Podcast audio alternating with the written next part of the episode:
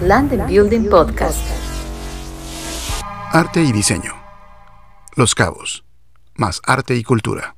Por Armando Figaredo. Si algo tiene Los Cabos, además de su clima y bellezas naturales, que fueron las primeras razones por las que se convirtió en uno de los destinos turísticos más exitosos a nivel internacional, es su gran y amplia diversidad de atractivos que surgieron primero por su extraordinaria pesca deportiva y luego en todo un abanico de actividades que descubrieron su indiscutible vocación como potencia turística. De ahí se deriva todo lo demás. Hotelería de lujo, tiempos compartidos, zonas residenciales, comerciales y, por supuesto, aventura, actividades acuáticas, gastronomía, deportes como triatlones, tenis y también deportes extremos como el surf, kiteboarding, etc., para realmente satisfacer las necesidades de descanso, ejercicio y entretenimiento que buscan nuestros visitantes nacionales y extranjeros. Pero también es indispensable entrar en dos aspectos fundamentales que realmente complementan las vacaciones perfectas.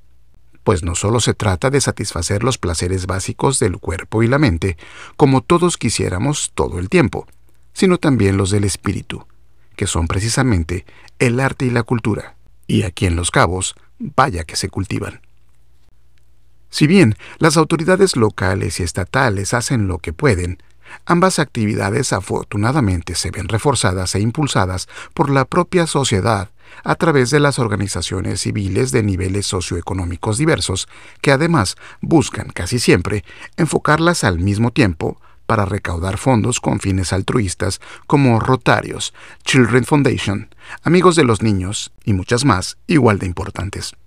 Y hablando de eventos artístico-culturales considerados ya institucionales están el Distrito del Arte, Art District, donde todos los jueves tiene lugar el Paseo del Arte, Art Walk, en las calles del centro del pintoresco San José del Cabo, flanqueado por varias galerías de arte donde se ofrecen copas de vino a los visitantes los martes, exposiciones pictóricas y artesanales en la Plaza Mijares, del mismo centro de esta cabecera municipal.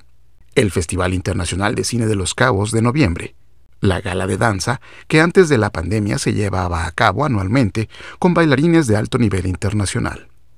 Festivales de música callejera como Palacalle, donde artistas locales comparten su talento musical el Festival de Latin Jazz, que cada febrero se lleva a cabo en la zona hotelera de San José del Cabo conciertos de ópera que comienzan a resurgir nuevamente, con la presencia de profesionales del bel canto y la extraordinaria y joven Orquesta Sinfónica Independiente de Los Cabos, o las exposiciones de arte tanto en hoteles de lujo como en la Marina de Cabo San Lucas, donde cada Día de Muertos se exponen diversos y creativos altares, además de combinarlos con un desfile náutico luminoso que también se puede disfrutar en la época navideña.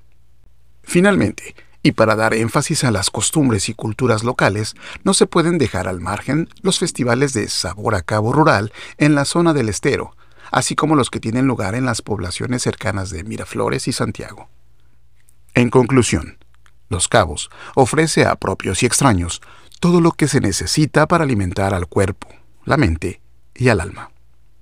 Armando Figaredo, en London Building. Land Building Podcast.